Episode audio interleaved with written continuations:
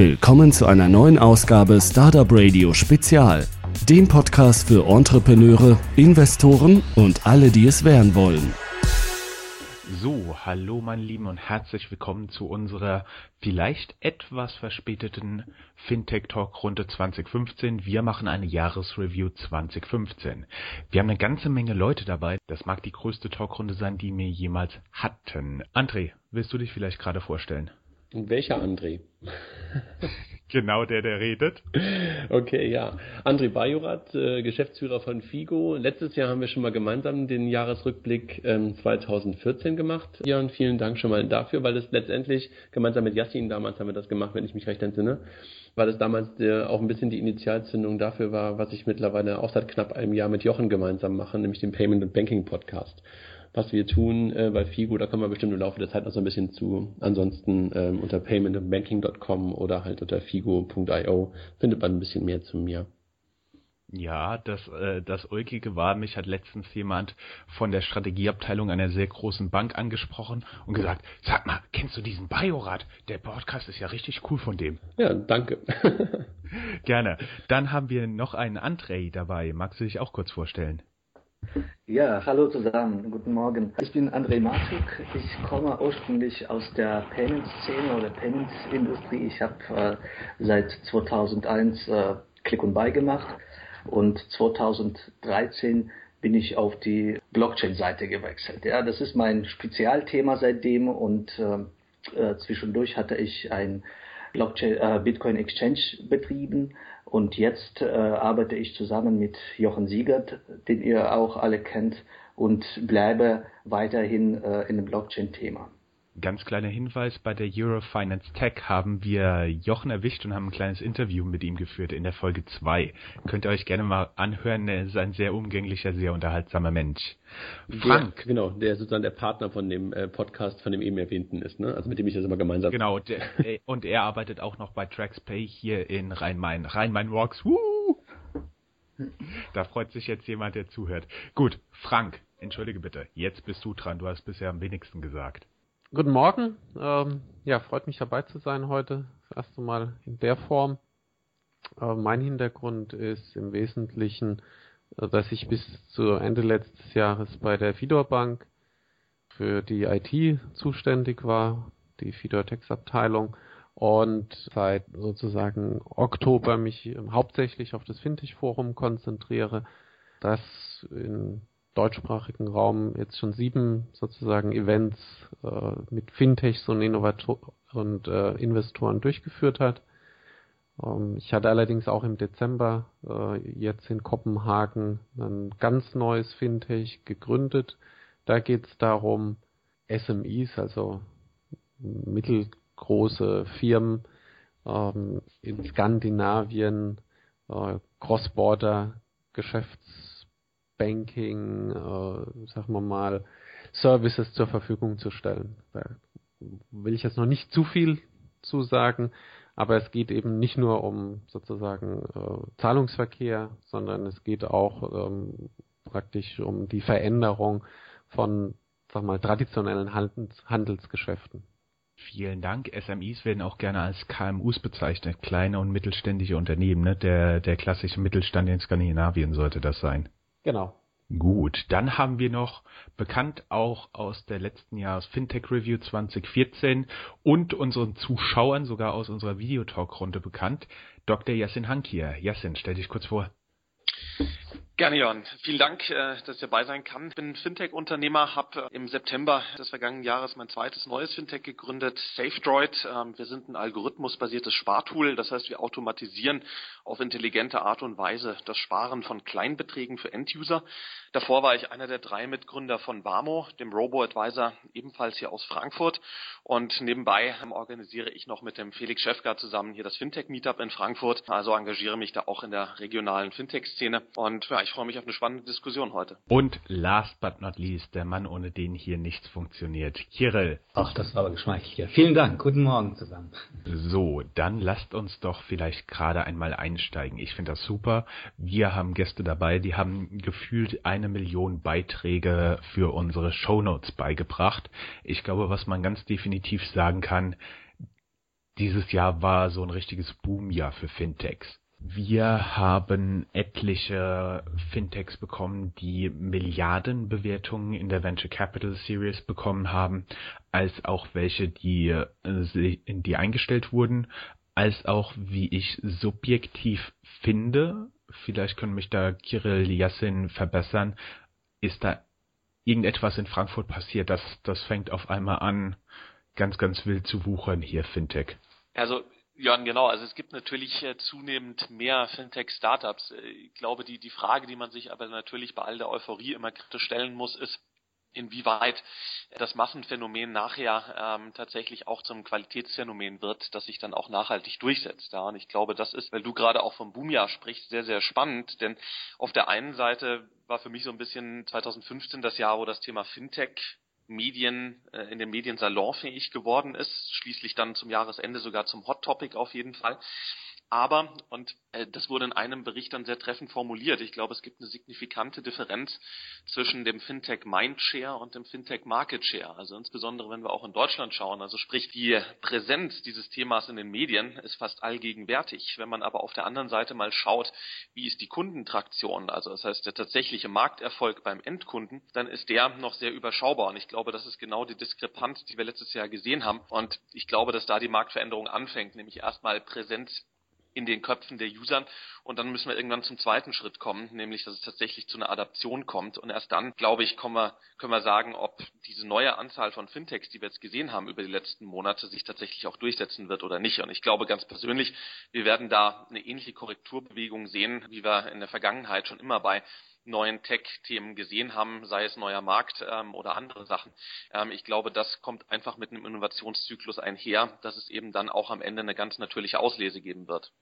Also aus meiner Perspektive ähm, geht es in die gleiche Richtung, wie, wie Yassin das auch gerade sagt. Also diese Aufmerksamkeit, die die Presse jetzt gerade auf dem Thema hat, ist, glaube ich, der Sache geschuldet, dass da in der Tat große Investmentrunden stattgefunden haben, aber auch schon teilweise Traktion stattfindet und weil man halt merkt, dass Banken reagieren. Und wenn plötzlich sozusagen die Großen reagieren, dann werden natürlich auch alle darauf aufmerksam. Und wenn plötzlich jede große Bank entweder ein VC gründet oder ein InnoLab gründet oder aber halt auch in Kooperationen beziehungsweise in Lieferantenbeziehungen Fintechs eintritt, kommt natürlich eine andere Aufmerksamkeit in das Thema rein. Und da sind wir, glaube ich, gerade. Und dass natürlich die meisten der Fintechs, die heute da sind, oder die Unternehmen, die heute in diesem Umfeld Financial Tech gegründet werden, möglicherweise in fünf Jahren nicht mehr da sind, ist, glaube ich, auch ganz normal. Also das, äh, das ist ja auch immer so ein blödes Buzzword, dass es ein Fintech-Sterben gibt und so weiter, was ja irgendwie Herr Maschmeyer irgendwann, glaube ich, Mitte des Jahres mal irgendwie hochgeworfen hat.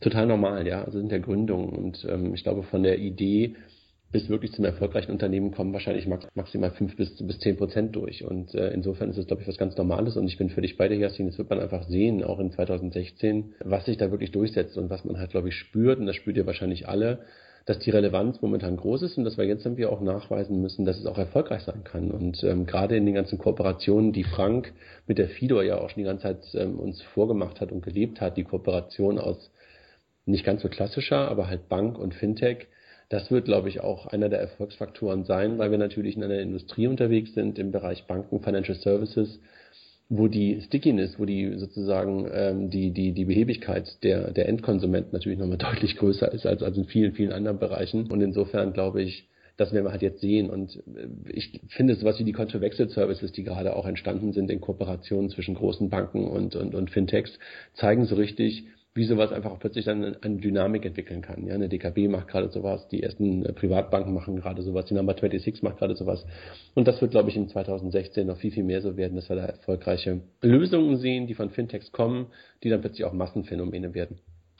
Für mich persönlich ist die Diskussion immer so, so sehr stark zum Klienten fokussiert, also sprich Payments, Bitcoin, alles womit der ich sag mal, Finanzendkunde, der Retail-Kunde etwas anfangen kann. Und ich denke mal, es wird sich noch viel weiter durchsetzen, dass es bis hin zum Kern des Bankengeschäfts geht, in den IT-Bereich rein, in die ganzen Operations und so weiter und so fort, die Prozesse, dass die automatisiert werden, dass sich da Fintechs einklinken. Ich denke mal, aber das, das äh, ist zum einen erst der Anfang ja. des Ganzen und zum zweiten stimme ich dir zu, André, dass wird irgendwann kommen, dass es weniger Fintechs gibt, aber die ganze Sache lohnt sich eben wegen den Überlebenden. Ja, und, und da, findet halt gerade einfach auch ein Austausch der Dienstleister statt, ne? Also auf der Bankenebene teilweise. Die Banken arbeiten schon immer mit Lieferanten zusammen. Und die Lieferanten, die halt bisher da sind, werden halt teilweise jetzt gerade ausgetauscht durch sogenannte Fintechs.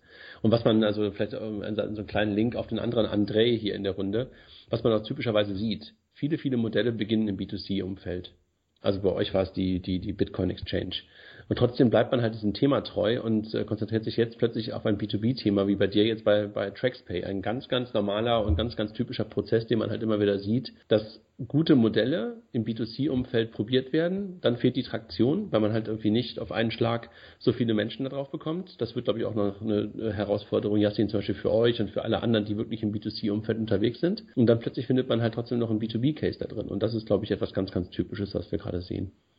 Das kann natürlich sein, dass es, dass es typisch ist. Ja. Und es ist noch ein, ein, ein wichtiges Wort gefallen bei dir, André, dass es, dass es endlich Reaktionen gibt von den Großen. Und ich finde, das ist auch ein der, der Zeichen oder einer der äh, Beweggründe, warum das plötzlich äh, so massiv in die Breite geht. Wir wissen, dass äh, letzte 15 Jahre, das, was wir heute Fintech nennen, sowas von langweilig war. Abgesehen von den letzten drei Jahren vielleicht, wo es plötzlich die Bewegung reinkam. Ja. Es kam mehr und mehr, das hat mich gewundert. Ja, Ich, ich fragte mich, wieso kommt das jetzt plötzlich? Ja, Es hat nie äh, was passiert. Und, und im letzten Jahr hat es geboomt. Ja, das ist, das, die Decke ist durch und äh, das ist doch lustig, ne? Wir, ja. wir, wir alle, die, die sozusagen schon seit zig Jahren teilweise in dieser Szene unterwegs sind, waren immer in der in, in im Boring-Umfeld äh, unterwegs und plötzlich reden alle darüber. Das ist ja irgendwie auch mal lustig und schön für uns, auch mal sozusagen sexy zu sein, in Anführungszeichen. das, ist schnell, das ist schneller wieder vorbei. Lass uns das noch ein bisschen genießen und spätestens Ende des Jahres redet auch keiner mehr so sehr darüber. Also alles gut. Ich denke, Frank kann da auch eine Geschichte genau. erzählen. Für mich persönlich ja. war das war das Schlüsselerlebnis, als ich auch mit einem Bankmitarbeiter gesprochen habe und er so, oh cool, Fintech, Fintech und dies und das und Fintech hier. Und ich so, ja, das ist ja Bank-IT. Nee, Bank-IT, die ist langweilig, damit will ich nichts zu tun haben, aber Fintech ist geil. Ja, genau. Na, mein Blick ist da vielleicht ein bisschen anders. Also erstens, ähm, um bestimmte Veränderungen überhaupt erst herbeiführen zu können, äh, müssen bestimmte Rahmenbedingungen äh, sich auch verändern. Und ich glaube schon, dass, dass es eben jetzt sozusagen in der Bankindustrie Rahmenbedingungen gibt, die sozusagen sich so stark verändert haben, dass eben auch man einfach nicht mehr so weitermachen kann wie bisher. Auf der einen Seite. Auf der anderen Seite sind andere Strömungen haben sich so weit entwickelt, dass Veränderung auch stattfinden kann. Ich will mal erstmal eine Analogie bringen äh, zum Smartphone. Äh, es gab auch vor dem iPhone äh, praktisch erste Technologien, die Touch sozusagen fähig waren. Es gab auch erste Organizer, also beispielsweise der Palm. Ja, natürlich gab es auch schon Telefonfunktionen, aber äh, der Durchbruch kam halt also erstens äh, jemand halt diese Technologien zusammengebracht hat und zweitens auch die anderen Rahmenbedingungen drumherum. Also erstens ein Gerät, das man sich halbwegs leisten konnte, zur Verfügung gestellt hat, aber auch infrastrukturell die Bandbreite äh, nicht nur vorhanden war, sondern auch von einer äh, kritischen Masse von Leuten leistbar war. Heißt, so dieser Durchbruch am, am Smartphone äh, war eben nicht nur sozusagen das tolle Produkt von Apple, sondern auch noch einige Parameter drumherum, äh, die das überhaupt erst ermöglicht haben. Und wenn wir das jetzt mal nachdenken, was gerade in der Finanzindustrie passiert, ähm, äh, dann sozusagen gibt es für Banken nur noch ganz, ganz wenige Produkte oder Geschäftsfelder, die überhaupt nur ähm, Ertrag abwerfen. Das war die letzten 5000 Jahre anders. Ja, in den letzten 5000 Jahren äh, hatten Banken nie Geldsorgen. Sie mussten sich nie darum Gedanken machen, wie man Geld verdient, äh, weil äh, durch die Art und Weise, wie sie die Geschäfte betrieben haben, immer genug Geld da war. Ja, ich meine, allein das Einlagengeschäft, wenn man drüber nachdenkt, äh, wie viel eine Bank noch vor zehn Jahren mit dem Einlagengeschäft verdient hat. Es gab Banken, die haben sogar nur Einlagengeschäft gemacht. Heute, wenn ich als Bank nur Einlagen habe, der muss ja noch Geld dafür zahlen an der, an der Zentralbank. Ähm, insgesamt sozusagen sind auch sozusagen durch das niedrige Zinsniveau ist praktisch das zweite große Einkommen äh, sozusagen sehr stark geschrumpft. Die Margen auf, auf dem Kreditgeschäft sind gering. Gleichzeitig haben wir die Situation, dass jetzt die Systeme bald 50 Jahre alt werden. Also viele Banken betreiben nach wie vor äh, einen Teil ihrer IT-Landschaft mit Systemen, die ihren Ursprung vor 50 Jahren hatten und tatsächlich noch sozusagen lochkartenbasierte äh, Geschäftslogik haben, die natürlich an jeder Ecke, äh, wenn man über technische Innovation nachdenkt, äh, eine Hürde bilden. Äh, plus, da diese Faktoren, insbesondere die finanziellen Faktoren, führen letzt plötzlich zu einer Freisetzung von vielen Mitarbeitern, die sich natürlich die Frage stellen, ja, was mache ich jetzt eigentlich? Wenn man sich jetzt nachguckt, wie viel sozusagen reiche Leute das Investmentbanking die letzten 10, 15 Jahre produziert hat, die eigentlich jetzt alle erst zwischen 40 und 50 Jahre alt sind, aber plötzlich arbeitslos. Auf der einen Seite, auf der anderen Seite aber auch noch genug Geld und genug Schaffensenergie haben. Glaube ich, haben wir jetzt sozusagen eine kritische Masse von Einzelfaktoren, die zu einer nachhaltigen Veränderung der Gesamtindustrie führt. Und, und, und deswegen ist natürlich jetzt auf ein einzelnes Unternehmen gesehen, ist vollkommen unklar, welches Startup im Payment-Bereich, im Lending-Bereich und wo auch immer sich da durchsetzt. Aber wenn man allein die schiere Zahl anguckt, in Europa sicherlich mehr als 5000 Fintech-Startups, die sehr gut finanziert sind, aber auch inzwischen von Leuten betrieben werden, ähm, die auch wissen, wie man ein Geschäft letztendlich äh, in einen Markt äh, platziert und eben auch nicht mehr nur sozusagen so Leute wie wir, die das seit 15 Jahren ma machen und sozusagen diese aller allerersten Vertreter sind, sondern wir sehen jetzt sozusagen die, die zweite und dritte Generation von Leuten, die sich dem Thema annehmen, auf einem ganz anderen Reifegrad und äh, deswegen ist wird diese Transformation jetzt auch tatsächlich stattfinden weil eben so viel große Rahmenbedingungen drumherum sich grundsätzlich verändern. Frank, ich bin da, ich bin da völlig bei dir. Also diese, dieser, sorry, sorry, ein, ein, Satz noch dazu, weil diese Rahmenbedingungen, da bin ich völlig bei dir, dieser Speed und, und diese Notwendigkeit an, an, an, an äh, Innovationen, die kommen natürlich auf die Banken, die fallen auf die Banken gerade ein und die müssen sich gerade verändern, gar keine Frage. Aber trotzdem glaube ich, dass sie halt auch veränderungsfähig sind. Und insofern dieses Thema Kooperation und neue Lieferanten, ähm, das ist etwas, woran ich halt auch sehr, sehr stark glaube, dass da plötzlich neue äh, Lieferantenverhältnisse entstehen, weil eins ist, glaube ich, klar, ähm, ganz, so, ganz so einfach ist es dann doch nicht zu vergleichen mit der Telekommunikationsindustrie, weil ähm, das, was im Hintergrund abläuft, weiterhin auch die Vodafones und die Telekoms. Und das ist, glaube ich, bei den Banken auch, auch noch lange Zeit so, dass halt ähm, die Line oder die, die Strippen oder die Netzwerke dann doch noch eine Zeit lang von den Banken selber zur Verfügung gestellt werden. Und insofern glaube ich, dass sie dann auch durchaus handlungsfähig bleiben können. Ja, das ist sicher. Die, die Frage ist sozusagen der Grad der Veränderung. Ja, also ich glaube halt schon, dass viele es einfach auch nicht schaffen werden, also nicht nur von den Fintechs nicht, sondern auch von den Banken nicht, weil sie dann die Veränderung letztendlich doch nicht hinbekommen. Und also ist praktisch sozusagen die Veränderung halt schon dramatischer, wie man aus meiner Sicht das bisher so gedacht hat. Klar, die sitzen heute äh, auf den Kunden, aber die Rolle wird sich halt sehr stark verändern.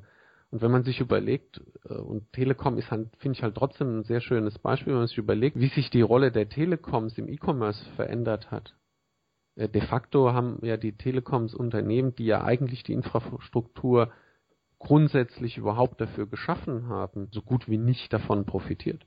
Aber die Rolle hat sich ja kaum verändert, sondern sie waren nie drin, ne? Ist aber ihr originäres Geschäft, Telekommunikation und Verbindung, ja. ja. Also das ist so und bei das ist halt die Gefahr besteht halt für die Banken auch zu einem sehr sehr starken Teil, dass eben also es wird immer Banken geben, da bin ich auch einer Meinung, aber äh, die werden halt es viel, viel schwerer haben, praktisch sich diese neue Geschäftsfelder zu erarbeiten.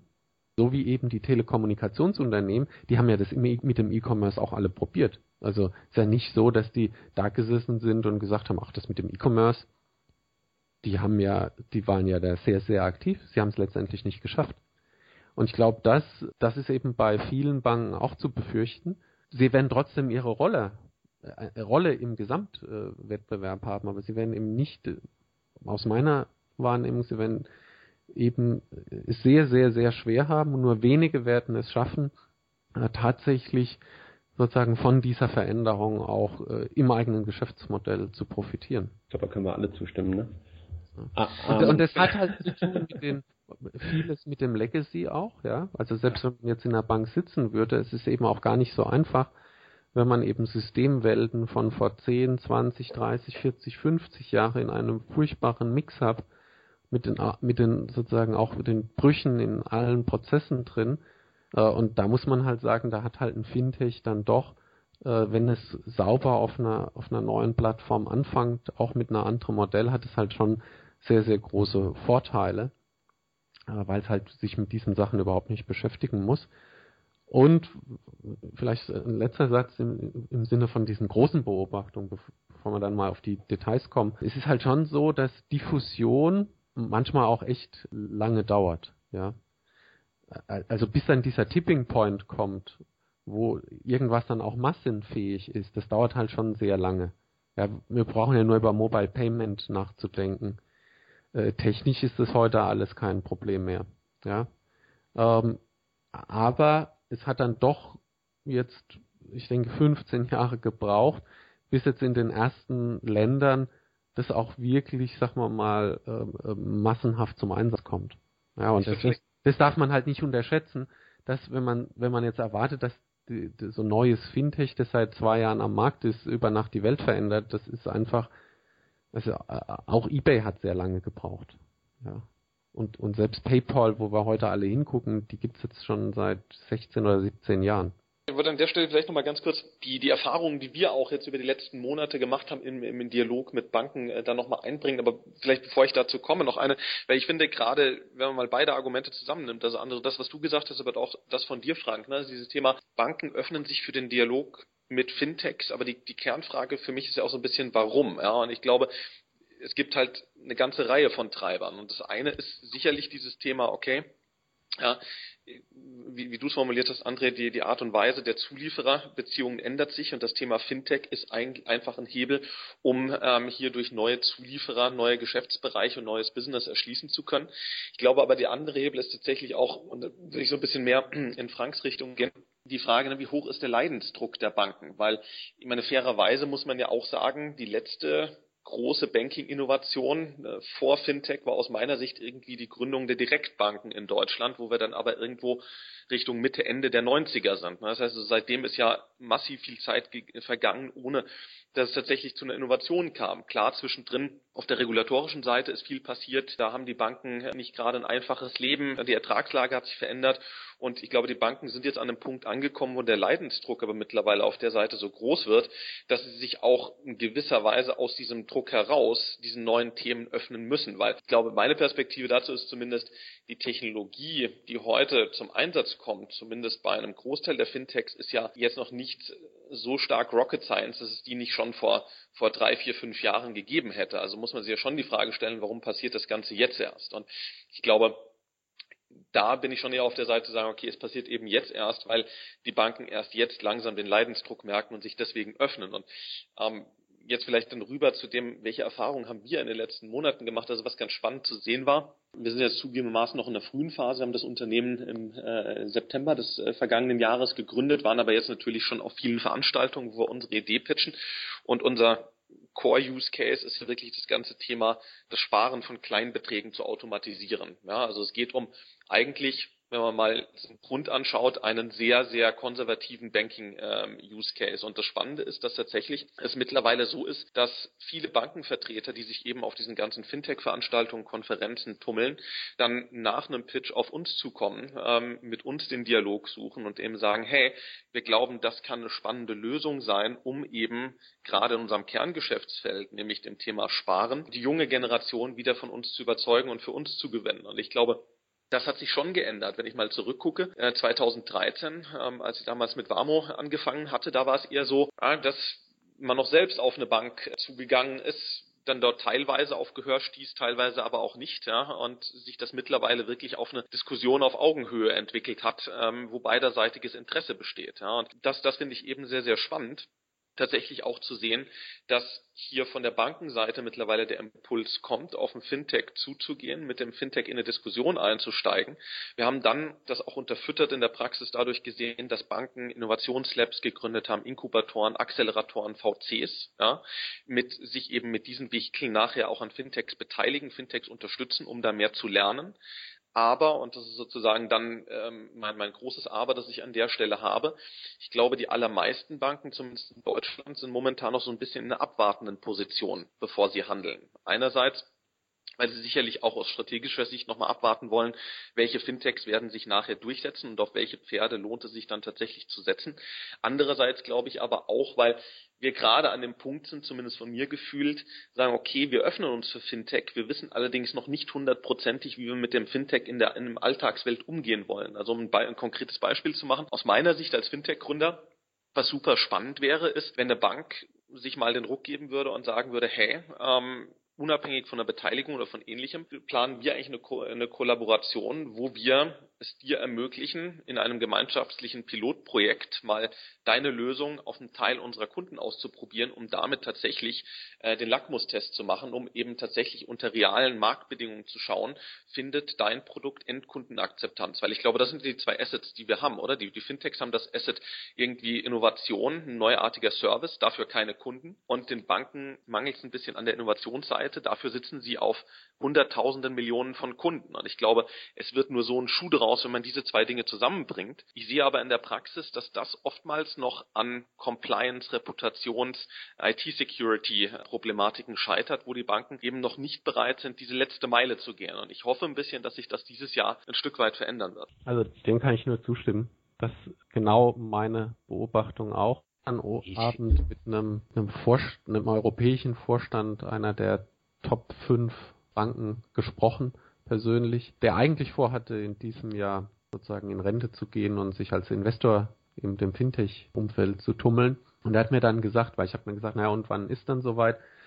Und dann hat er gesagt, naja, irgendwie traut er diesem Fintech-Thema nicht. Es ist vollkommen unklar, was sich da sozusagen rausentwickelt. Äh, heißt, er wartet jetzt nochmal ab mit seinem Retirement. Also das trifft eigentlich dann auf der persönlichen Ebene sogar. Und der Kollege ist in zwei, drei äh, solcher sozusagen Themen investiert, das weiß ich. Aber die, genau diese Unsicherheit auf der Bankenseite ist, ist total zu beobachten. Das äh, wird noch äh, sehr, sehr kritisch beäugt. Und auf der anderen Seite ist auch klar, die Leute haben erkannt, irgendwas muss man tun.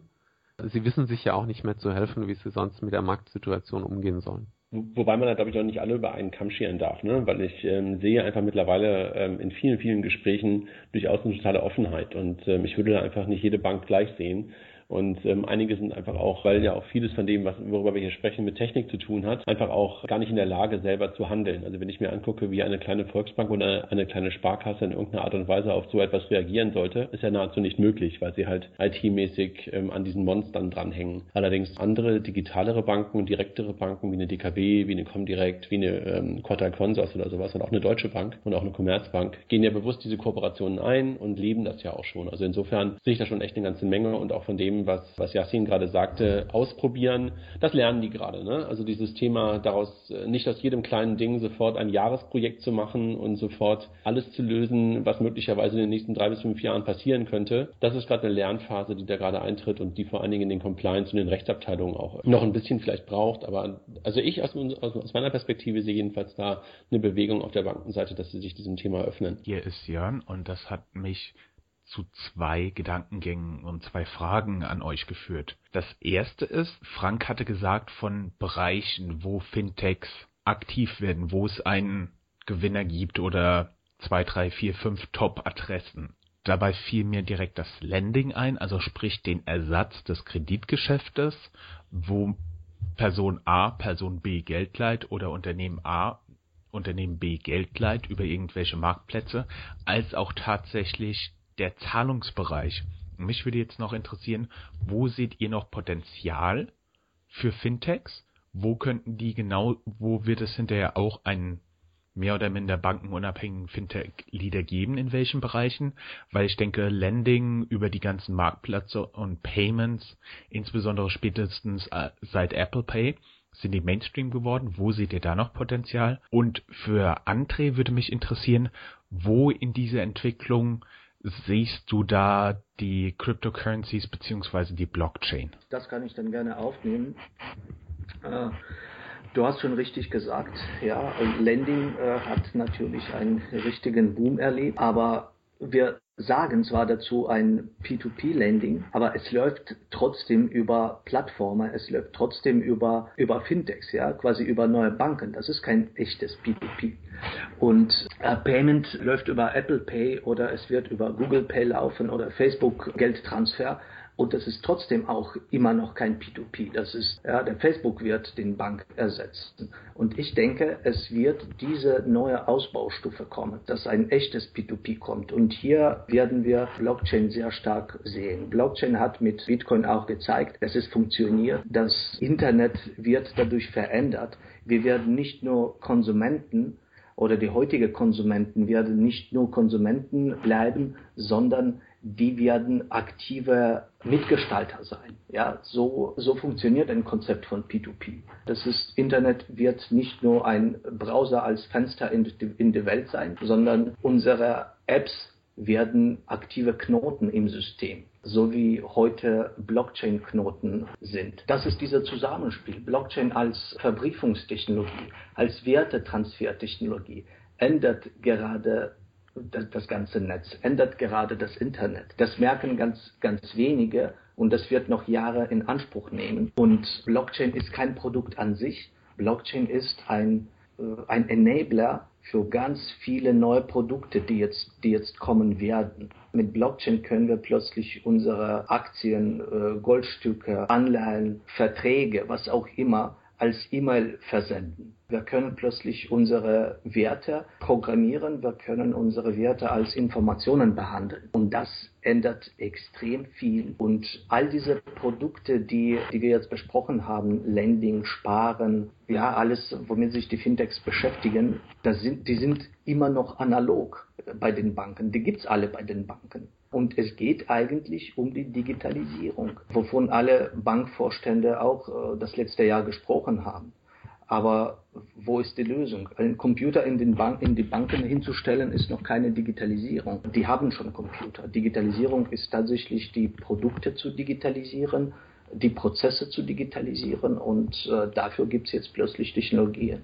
Und da wird die Richtung hingehen. Der Benutzer äh, wird davon sage ich mal, wenig merken. Der wird nur merken, dass er plötzlich äh, an seinem Telefon alles Mögliche machen kann, ohne äh, sich groß Gedanken darüber zu machen. Das ist genau das Beispiel mit dem iPhone, was, was Frank gebracht hat. Wir werden genau dieses Prozess in vielen anderen äh, Bereichen, Fintech-Bereichen erleben. Wenn ich das jetzt richtig verstehe, war die Essenz unserer Diskussion jetzt, Fintech verändert praktisch die Kooperation, die Interaktion mit den Banken, wohingegen Blockchain, sagst du, gar kein Thema ist, was den Endkonsumenten betrifft, sondern es führt mehr zu Veränderungen in den tatsächlichen Dienstleistern und du wirst als Endkunde einfach nur merken, es geht einfacher, aber auf Seiten der Dienstleister wird es zu großen Verschiebungen kommen. Ja, ganz genau. Das ist die Digitalisierungstechnologie, die 90 Prozent der Use Cases bei den Banken abdecken wird. Nun braucht es natürlich Zeit und es braucht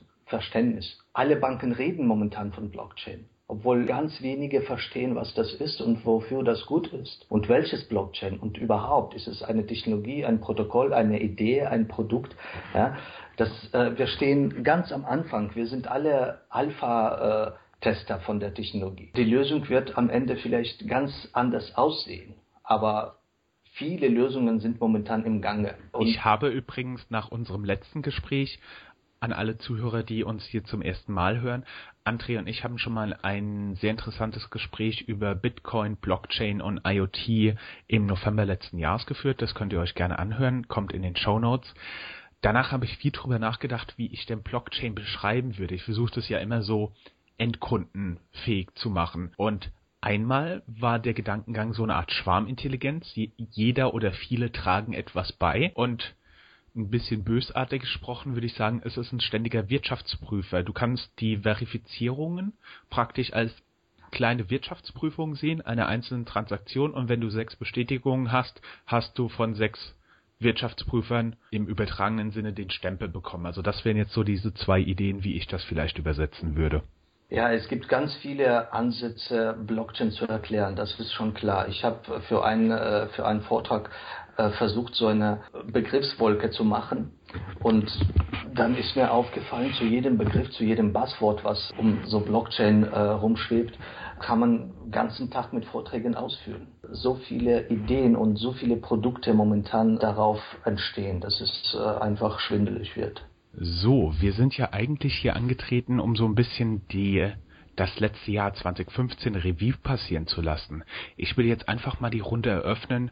Wir haben gefühlt eine Zillion News, die sich unsere Zuhörer sehr, sehr gerne per Link www.startupradio.de, Klick auf unsere Sendung in den Show Notes anschauen können. Die können damit Stunden verbringen. Das wollen wir jetzt nicht. Ich würde einfach mal so ein bisschen den Ring eröffnen. Was waren für euch vielleicht die eins, zwei oder drei wichtigsten Fintech-News des letzten Jahres? Frank, möchtest du vielleicht anfangen? Die wichtigsten äh, News im, im, in 2015, für mich persönlich ist es die Menge der News, ja, die, äh, auf, die für mich sozusagen hochinteressant ist. Also, weil ich möchte jetzt nicht auf einzelne abstimmen, ja, weil die schiere Menge an sich ist das, was wirklich überraschend ist. Auf der einen Seite. Auf der anderen Seite, die nächste News, die sich daraus ergibt, ist, wir haben halt jetzt News auf allen Seiten.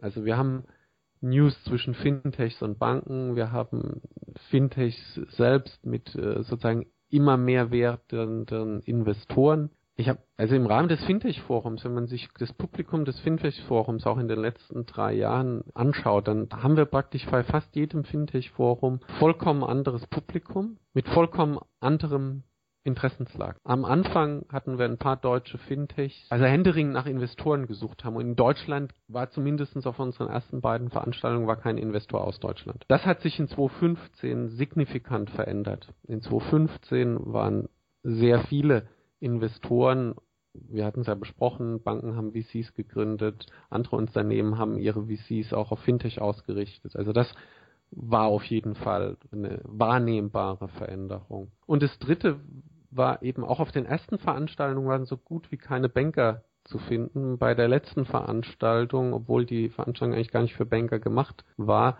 waren 30 Prozent der Leute von Banken, die dann eben als Investoren äh, unterwegs waren oder äh, tatsächlich auch schon mal einer ihrer Prototypen unbedingt haben vorstellen wollen. Also das, äh, das ist dann schon eine große Veränderung, insbesondere, ich sag mal, im Vergleich zu 2013 und 2014? Also was Frank gerade gesagt hat, äh, bin ich schon mal einfach dabei. Also diese, die, die schiere Menge, die ja erstmal, äh, erstmal an sich für nichts steht, äh, ist aber schon mal einfach etwas, was einfach gut war, weil einfach durch Menge einfach auch teilweise Qualität entsteht. Das ist das Erste. Ich glaube, wenn ich so kurz darüber nachdenke, was so die wesentlichen Punkte für mich in, in, in diesem Jahr waren, war mit Sicherheit der von Number 26 einer, wo man sagen könnte, wow, weil die im Januar gestartet sind, äh, wenn ich mich recht entsinne, ähm, Januar 2015, der einfach das ganze Thema auch nochmal äh, in eine andere Wahrnehmung reingebracht hat. Ich glaube, viel, viel, was wir in der öffentlichen Wahrnehmung, in der Presse ähm, mittlerweile sehen zum Thema Fintech, ist auch darauf zurückzuführen, dass die Jungs einfach einen guten Job gemacht haben. Man kann von dem Produkt halten, was man will, aber einfach einen guten Bass erreicht haben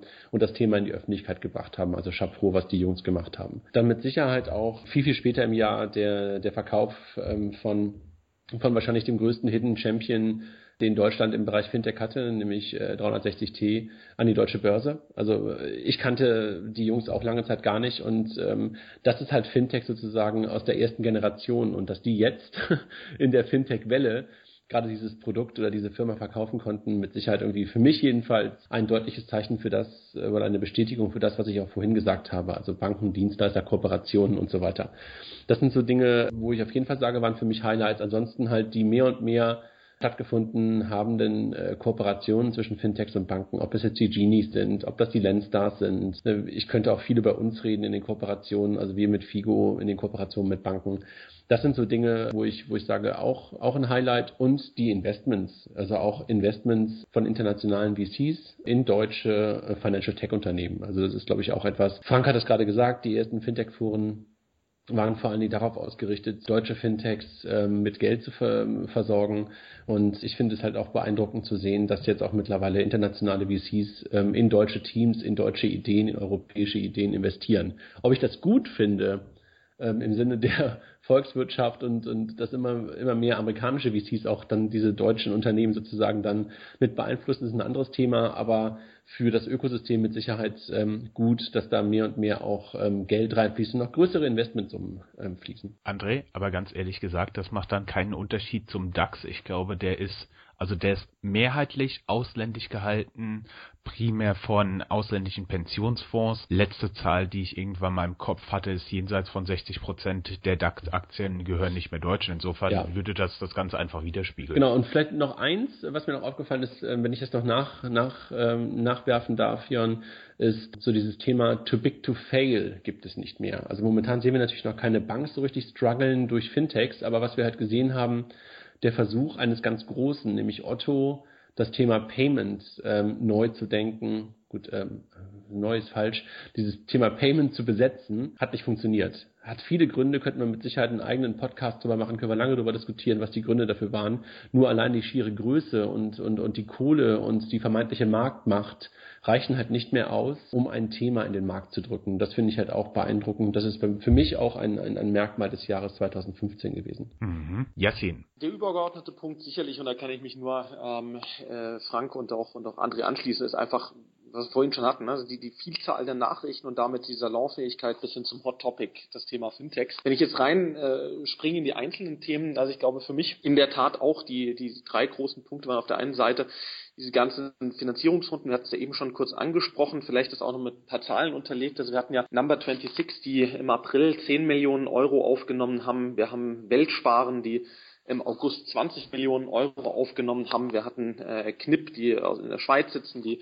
im Oktober 15 Millionen Schweizer Franken ähm, aufgenommen haben. Das sind natürlich für doch so frühphasige Fintechs äh, schon gigantische Summen, vor allen Dingen, wenn man sich überlegt, das kann man ja, auch wenn jetzt nicht alle die Bewertungsvolumina ähm, quantifiziert haben, aber über den Dreisatz ja doch ausrechnen, weil wahrscheinlich jetzt keiner in der Finanzierungsrunde mehr als 30 bis, bis, äh, bis 35 Prozent seines Unternehmens verkauft hat. Ne? Das heißt, wenn ich das mal rückrechne, da reden wir natürlich auch schon von sehr signifikanten Unternehmensbewertungen und das zeigt halt für mich, dass dieses Thema Fintech nicht nur in den Medien, sondern eben auch unterfüttert von tatsächlichem hart investierten Euros im Jahr 2015 ganz krass nach vorne gegangen ist. Eine Anmerkung hier ähm, zu dem, was, was André auch schon sagte. Ich glaube, das Bemerkenswerte ist, vorwiegend bei diesen großen Runden ist das getrieben von ausländischen, insbesondere US-Investoren. Unabhängig jetzt mal von der, von der volkswirtschaftlichen Dimension, die, die André erwähnt hat, äh, finde ich das insofern ganz spannend, als dass dass aus meiner Sicht die doch deutlich unterschiedliche Risikotoleranz von deutschen Venture Capitalists zu US Venture Capital Investoren zeigt. Ja. Das einerseits, andererseits aber glaube ich spiegelt es auch ein Stück weit die Tatsache wider, dass der US-Fintech-Markt einfach deutlich weiter ist. Also ich glaube, da haben natürlich die US-Venture-Capital-Investoren auch einen gewissen Vorteil, weil die teilweise die Geschäftsmodelle einfach schon aus dem High-Markt-Markt kennen, damit natürlich auch schon Vertrauen gefasst haben, an ein Geschäftsmodell stärker glauben und dann eben sich auf die Suche begeben können nach ähnlichen Playern, hier zum Beispiel in Europa oder auch in Deutschland und natürlich aus einer ganz anderen Wissensbasis auch investieren können. Ja, natürlich auch deutlich aggressiver, aber ich glaube, da kommt dann eins zum anderen. Also das, das finde ich, das finde ich eine, eine interessante Entwicklung. Bin mal gespannt, inwieweit sich da deutsche Investoren in den nächsten Monaten im Jahr 2016 vielleicht auch ein Stück weiter vorwagen. Das zweite große Thema, was, was 2015 für mich an Fahrt gewonnen hat, was ich aber auch als einen großen Trend für 2016 noch sehe, ist das ganze Thema InsurTech. Also wenn man sich da mal anguckt, äh, wie sich die Vielzahl der Unternehmen entwickelt hat, also im Knipp, die ich eben schon erwähnt hatte bei der Finanzierungsrunde, Schutzklick, Clark, die von, von Finlieb ähm, äh, gefundet sind. Wir haben äh, Finance Fox, die jetzt erst vor kurzem 5,5 Millionen Dollar aufgenommen haben, GetSafe, Friendsurance und Co. Also das sind ja ganze Vielzahl von Unternehmen, die in diesen Markt reingegangen sind. Ich glaube, das war bemerkenswert, weil dieses Thema InsurTech tatsächlich für mich erst 2015 wirklich auf dem Radar gelandet ist. Finde ich insofern super spannend, weil hier der Markt für mich an sich, wenn man es mal mit Banking vergleicht, für den Endconsumer noch viel intransparenter ist, ja, die Industrie für mich noch antiquierter ist und auf der anderen Seite die Margen, um die es geht, noch deutlich höher sind als im Banking. Also ich glaube, da werden wir auch noch viel sehen. Und das dritte Thema für mich, ähm, was sich auch 2015 ein bisschen manifestiert hat, ähm, ist also das ganze Thema Marketing Challenge für Fintechs möchte ich das mal unterschreiben. Also diese, die Herausforderung, nachdem man ein Produkt gelauncht hat am Markt, dann wirklich signifikant User auf seine Plattform zu bringen. Und ich glaube, das ist für mich auch ähm, eine der großen Fragen, die über Erfolg oder Misserfolg in der Zukunft von Fintech entscheiden werden. Also bin ich in der Lage, tatsächlich Traktion zu zeigen? Kann ich meine Plattform mit Kunden füllen? Und ähm, ich glaube, da muss man, muss man selbstkritisch ähm, auch als Fintech-Unternehmer fürs vergangene Jahr ein bisschen konstatieren, dass da 2015 ähm, noch nicht das Jahr war, in dem der Durchbruch gelungen ist. Ähm, ich glaube, äh, die meisten Fintechs ähm, müssten wahrscheinlich selbstkritisch sagen, wenn man mal in den eigenen Businessplan guckt versus den Userzahlen, die man tatsächlich erreicht hat, ähm, lag man da eher ähm, unter Plan. Ja? Das ist zumindest mein Eindruck, ähm, wenn ich in die, in die Branche reinschaue. Aber das, das waren eigentlich meine, meine drei großen Themen. Da fallen mir zwei Punkte zu ein. Zum einen würde ich natürlich gleich nach mir nochmal André aus seiner Perspektive bitten und was ich gesehen habe, ist von CB Insights globale Ansichten über Investments in Fintech. Hat irgendjemand auch mal gesehen, so ein Betrag in Deutschland, irgendein Research Report oder so etwas? XY Millionen flossen in Fintechs in Deutschland, obwohl man vielleicht Fintech nicht so genau beschreiben kann. Irgendjemand? Also von, von, von Baku, von, von Peter Baku gibt es teilweise dann ein Stück weit ähm, Analysen, äh, wie viel Geld in bestimmte Bereiche von Fintech in Deutschland geflossen sind, ja. Wir haben im Rahmen des Fintech-Forums haben wir eine Auswertung gemacht, beziehungsweise wir haben jeden einzelnen Deal aufgeschrieben. Habe ich jetzt nicht vorbereitet mitgenommen, aber die Information gibt es. Okay, wunderbar. Können wir vielleicht irgendwo, wenn es irgendwo veröffentlicht wird, gerne drauf verlinken. Entschuldige bitte, André, du musstest lange warten. Deine, deine Top 3 Themen aus 2015. Ja, Top 3 Themen. Also ich habe schon von euch so viele spannende Sachen jetzt gehört, die ich auch sagen wollte.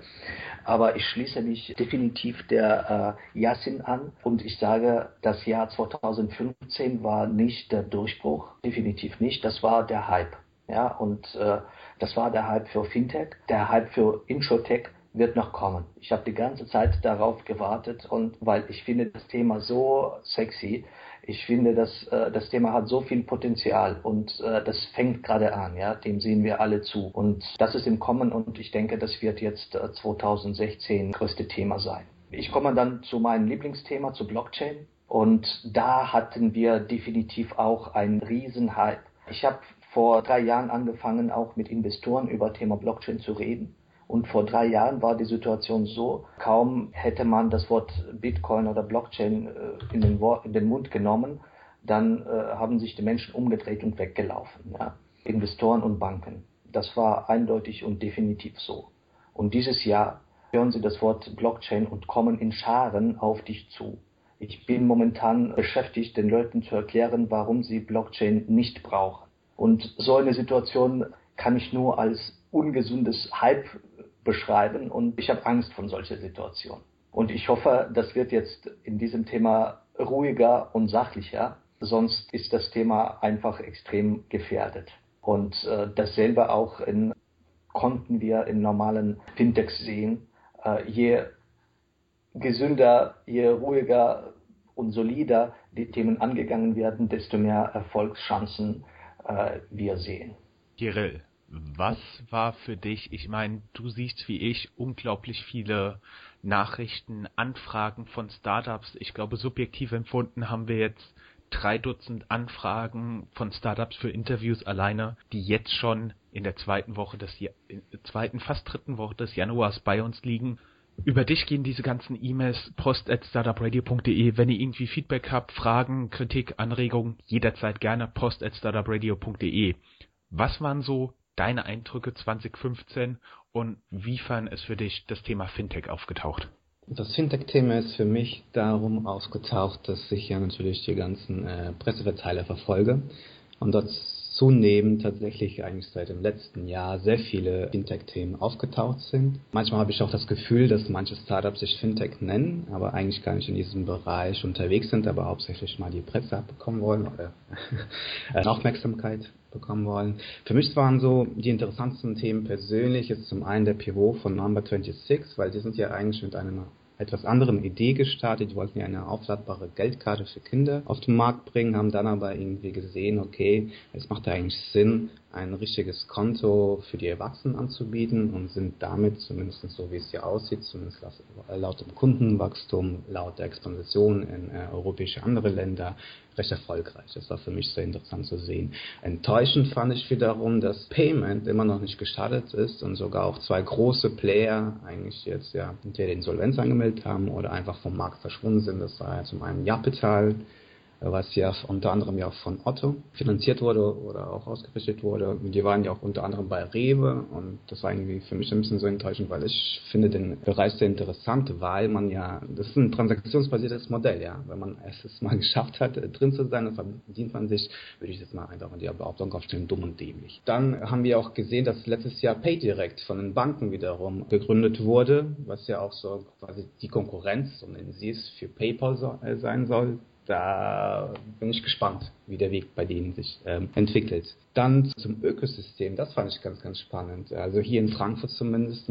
Main Inkubator ist ja sehr, sehr stark äh, bei der Veranstaltung von Between the Towers, die ja einmal im Monat stattfinden, die ja auch jetzt deutschlandweit stattfinden. Da kommen ja über 100 Leute aus den Banken, Finanzinvestoren, Versicherungsthemen zusammen. Ganz, ganz spannendes Event. Also wer noch nicht da war und irgendwie Kontakte sucht aus dem Bereich, sehr empfehlenswert. Aber auch Hackathons, die auch unter anderem von André äh, mitveranstaltet werden, von Bankertown der einmal in Frankfurt und Offenbach stattfand, auch sehr, sehr interessant, weil ja, wenn mich nicht alles täuscht, auch Figo rauskam. Zum Schluss des Jahres gab es ja auch wieder ein bisschen Bass, was so Finanzierungsrunden angeht. Dann ist ja auch äh, Essen Dariani aufgetaucht auf einmal, der ehemalige Gründer oder Mitgründer von StudioVZ, der ja in Cookies investiert hat. Da finde ich jetzt auch wiederum interessant, dass das auch irgendwie so ein bisschen vom Radar verschwunden ist. Also sie haben so eine Basswelle erzeugt, ja, waren überall und jetzt ist, äh, hört man wieder nichts. Da bin ich mal gespannt, was da jetzt wieder raus wird. Und Bitcoin, Blockchain ist immer wieder ein Thema, war für mich nicht nur 2015 ein Thema, sondern auch eigentlich schon früher da finde ich es halt äh, von dem Sinne interessant. Natürlich kann man auf Blockchain-Basis sehr, sehr viele Geschäftsmodelle abbilden. Das haben wir auch bei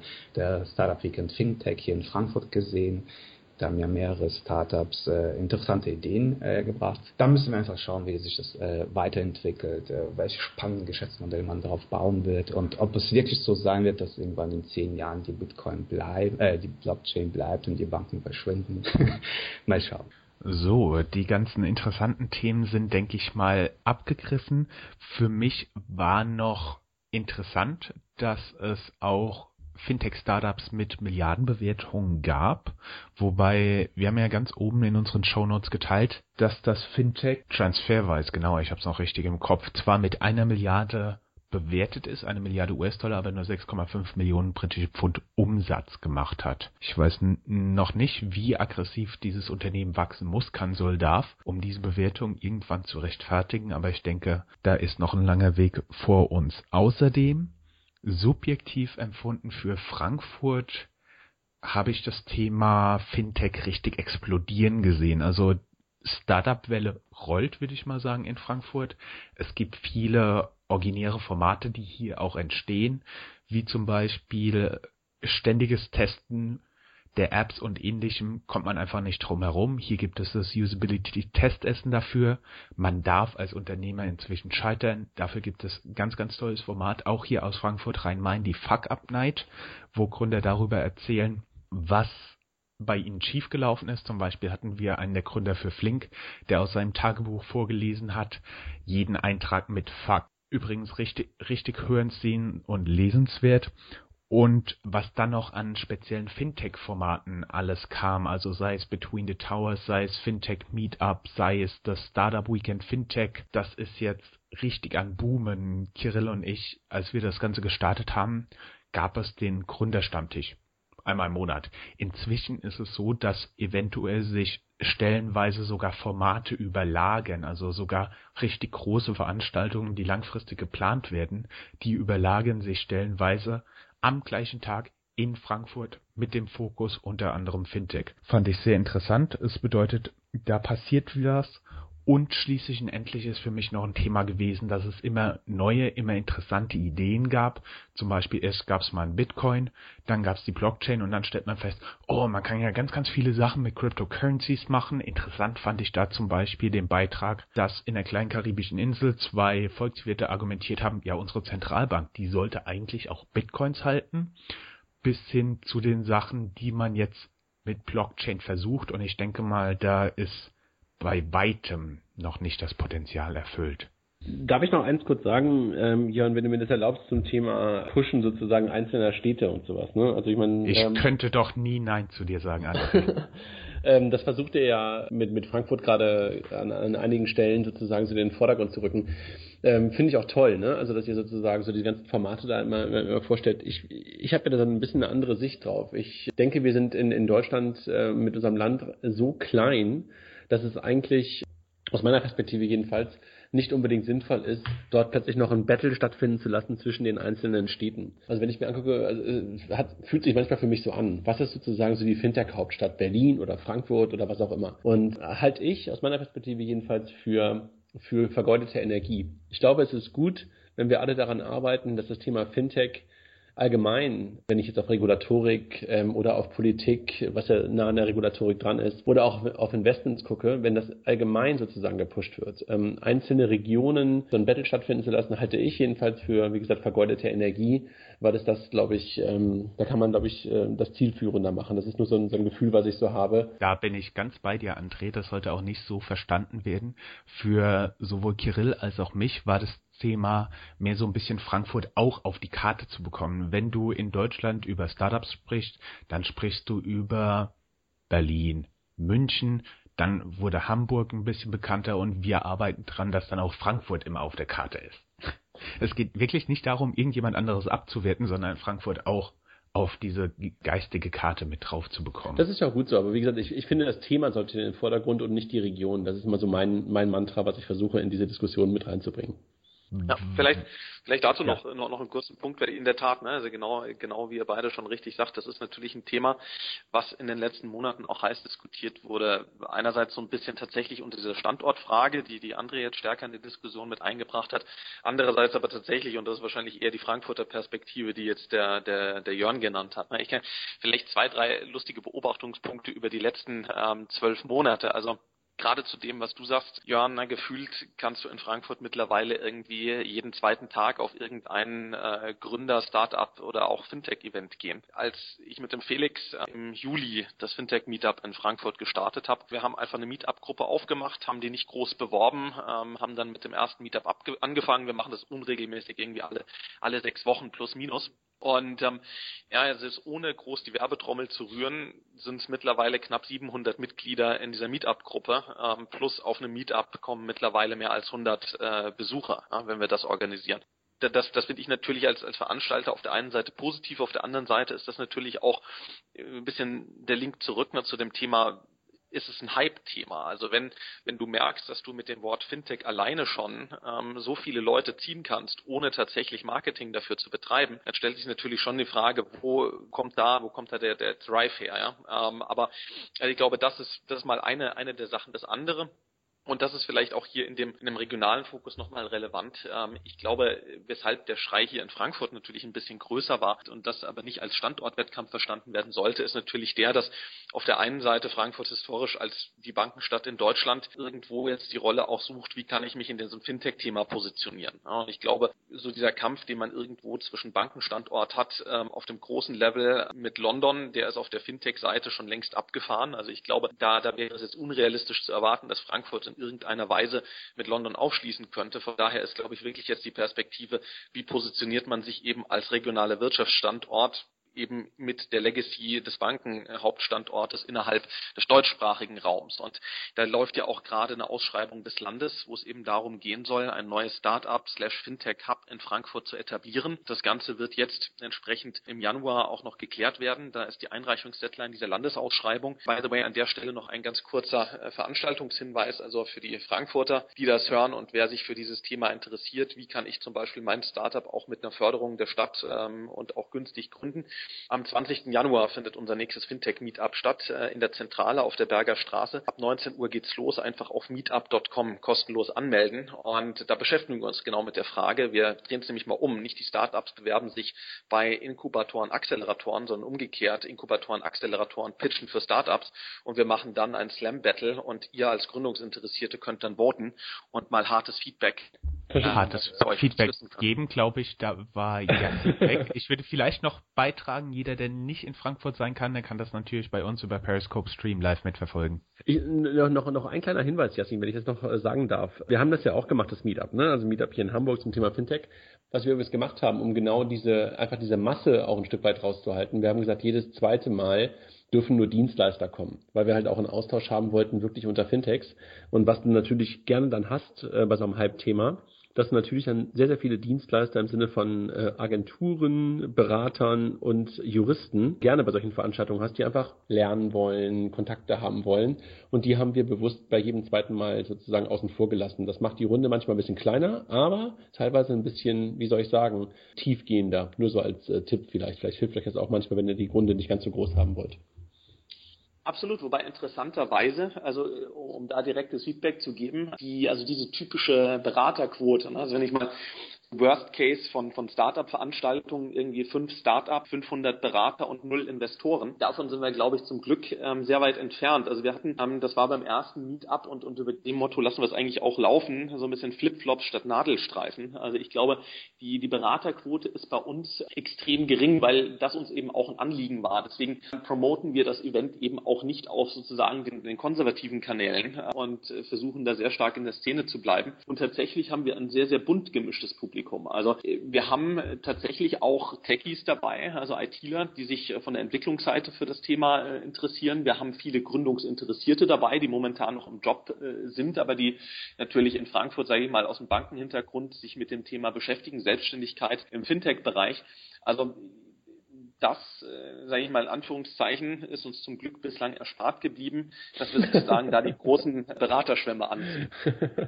ja, aber auch nur, aber du, du, du hast es genau auf den Punkt gebracht, ne? weil das will man ja dann irgendwie auch teilweise auch nicht wirklich haben, weil du willst dich möglicherweise ähm, teilweise mal so, äh, wirklich inhaltlich mit ein paar Leuten austauschen und äh, dann stört das teilweise ein Stück weit. Ne?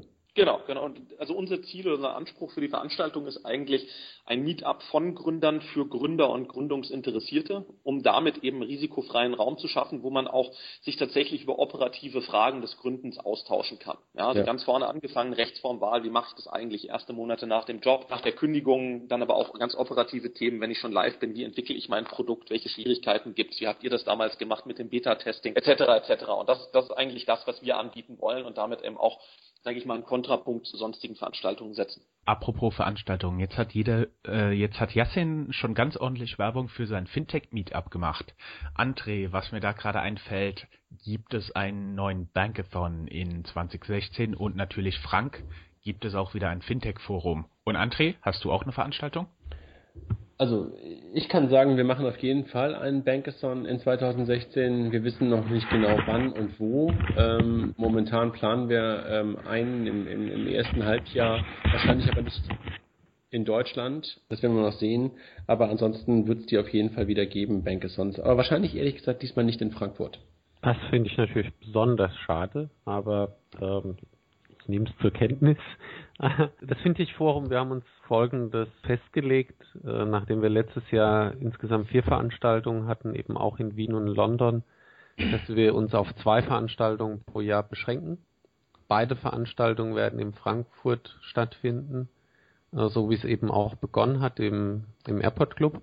Und die nächste Veranstaltung ist am, ich glaube, am 21. April dieses Jahres. Und dann höchstwahrscheinlich wieder eine im, im November.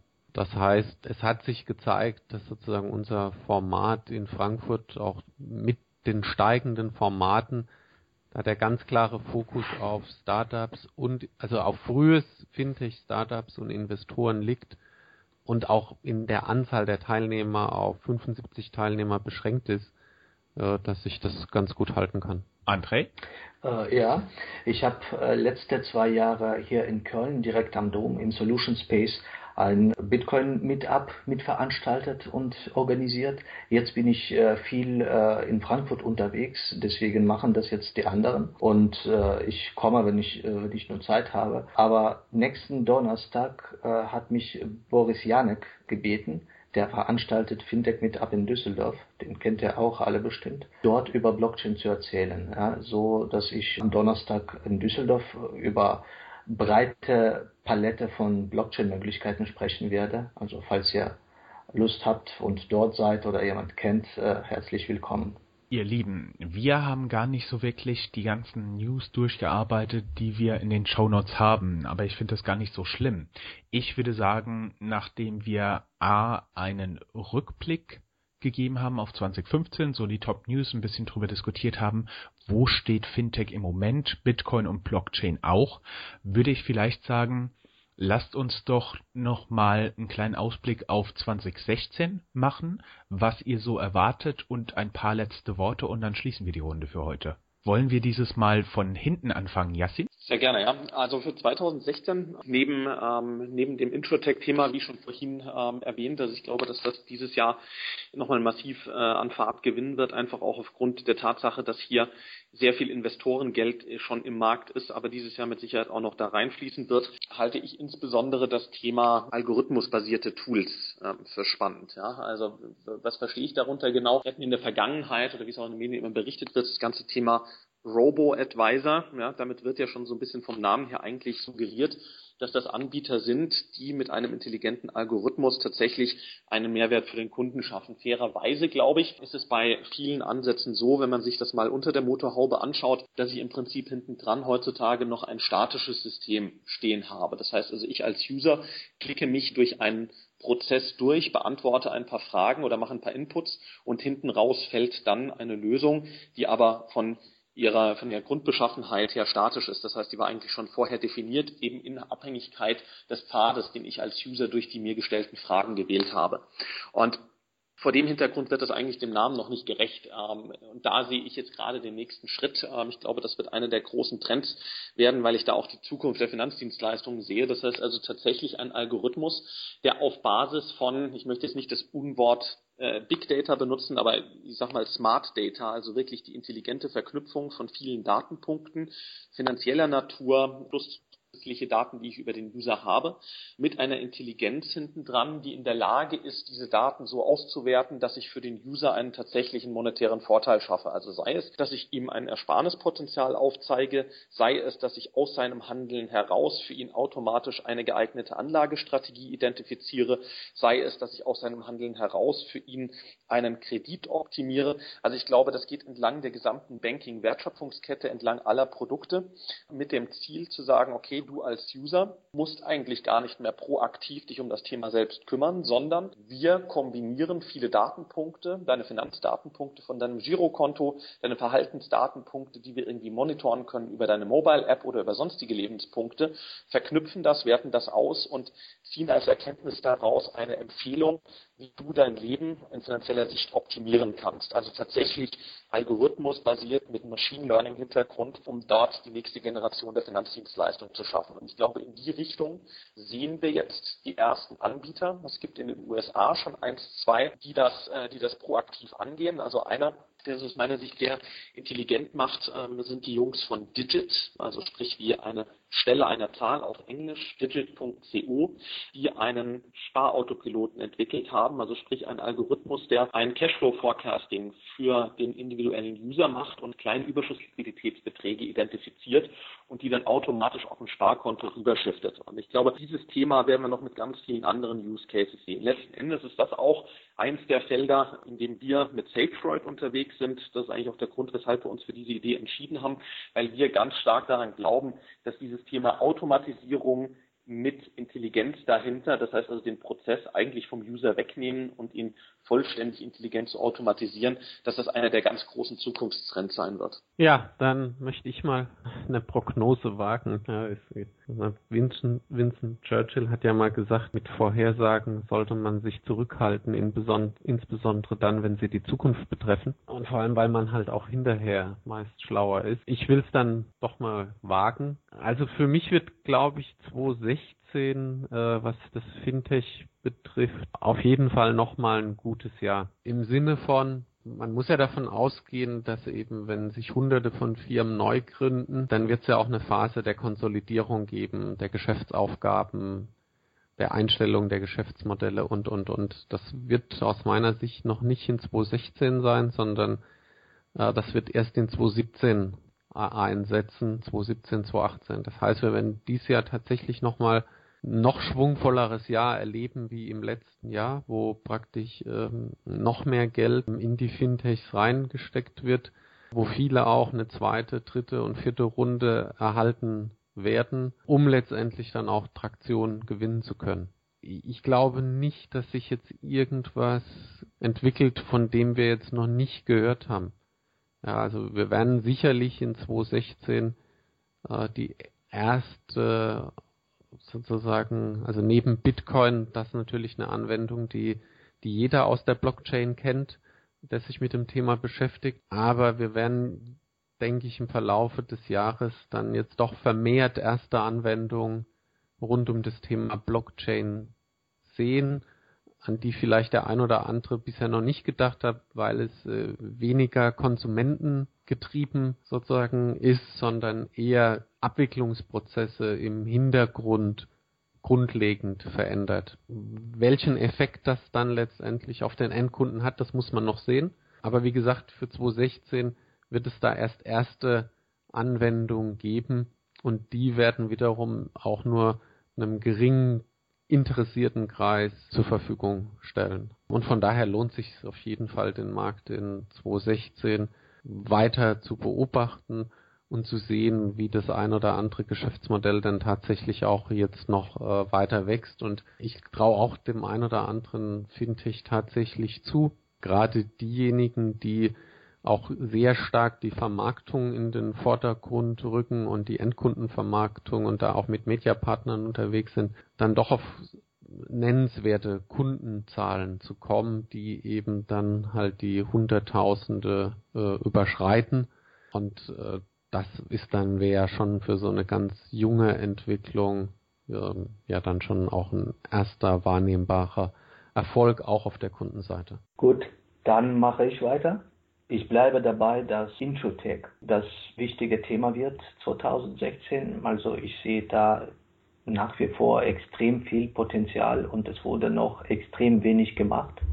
Was Thema Blockchain angeht, ich hoffe, es wird ruhiger und sachlicher in diesem Thema. Und ich weiß, dass ganz viele im stillen Kämmerchen jetzt schon interessante Produkte bauen und die werden damit äh, rauskommen. Genauso, Frank, wie du es gerade gesagt hast. Und das werden viele interessante Produkte sein, die nichts mit, äh, auch nichts mit Payment zu tun haben, sondern dass wir, das sind Digitalisierungsprodukte. Das sind äh, hochtechnische Produkte, die manuelle Arbeit oder manuelle Prozesse, human-based Prozesse durch maschinenbasierte Prozesse ersetzen. Und das ist ein ganz großer Wurf, was äh, gerade in der Vorbereitung ist.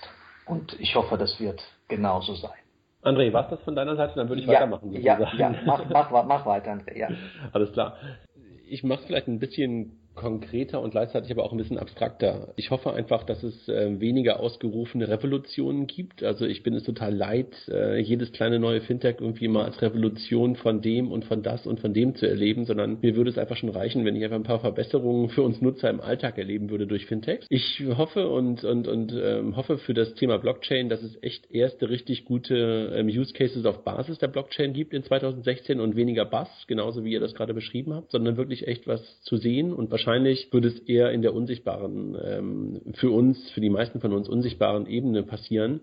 Aber das ist trotzdem nicht schlimm. Außerdem hoffe ich, dass wir das Thema Regulatorik und, und, und Aufsicht ein Stück weit in der Veränderung erleben werden, dass wir 2016 nicht mehr immer nur jammern und sagen, guckt mal alle nach Luxemburg, guckt mal alle nach UK. Dort sind die Aufsichtsbehörden, die ja, wo haben wir heute ganz wenig eigentlich drüber gesprochen, die ja auch immer eine Rolle spielen im Fintech-Umfeld, ähm, viel besser und viel konstruktiver. Da hoffe ich und glaube ich daran, dass wir auch in Deutschland wettbewerbstechnisch ein Stück weit ähm, etwas erleben werden und hoffe darauf, dass die Behörden uns da ein Stück weit unterstützen werden. Ich glaube, dass es dazu kommen wird, dass in 2016 die erste Bank ein Fintech übernehmen wird. Ich weiß nicht welches, woher auch, aber das könnte ich mir vorstellen, dass es passiert. Und ich bin völlig bei euch, dass das Thema Versicherungsstartups einfach auch eine ganz, ganz wesentliche Rolle spielt. Was ich noch wirklich, ich darf ja hier das Wort spannend benutzen, bei uns im Podcast ist es ja mit 5 Euro immer belegt. Was ich noch spannend fände, wenn sich mal wirklich jemand im Thema Identitätsbrokerschaft annehmen würde. Ähm, könnte auch ein Thema für Banken sein. Der Identity Broker zu sein, könnte auch ein Thema für PayDirect sein. äh, wenn man das ein bisschen als Plattform denken würde. Interoperabel für Banken, das finde ich noch echt ein, ein völlig un unterbelichtetes, unterbesetztes Thema momentan. Und natürlich für uns selber habe ich ganz, ganz viele Ziele und sehe ganz, ganz viele Dinge für uns, für FIGO, in der Zusammenarbeit mit Banken, in der Zusammenarbeit mit vielen Fintechs, aber das ist, äh, soll ja hier keine, keine wirkliche Rolle spielen, aber das sehe ich so für das Jahr 2016. Ich bin gespannt auf interessante neue Geschäftsmodelle im Fintech, die das Leben einfacher machen und sogleich die Sicherheit nicht aus den Augen lassen. Mobile Payment äh, ist immer noch ein Thema, was mich umtreibt, auch 2016. Und da bin ich mal gespannt, was auf uns zukommt. Ja. Mich treiben mehrere Dinge um. Zum einen natürlich äh, Startup Radio noch ein bisschen besser, noch ein bisschen cooler zu machen. Da sind wir aus Feedback von nicht nur unseren Teilnehmern, sondern euch allen angewiesen. Wir freuen uns immer auf Kommentare und Verbesserungsvorschläge, wie wir sie stellenweise auch auf Twitter bekommen haben. Zum zweiten freuen wir uns natürlich immer ständig über Anfragen von neuen tollen Fintech, die eine gute Idee haben, nicht äh, zu viel PR-Sprache in ihren Mitteilungen verwenden, weil Stichwort spannend, Stichwort Revolution äh, lesen Kirill und ich wahrscheinlich inzwischen fast täglich. Dem kann ich mich anschließen, Jan, sehr richtig. Ja, genau. Äh, wir haben ein neues Format, wo ihr einen Kurzpitch aufnehmen könnt, Video, Audio bei uns auf der Website hinterlegen, paar Fragen ausfüllen und dann stellen wir das zur Wahl, ob die Zuhörer euch dann mehrfach hören wollen. Darauf freue ich mich.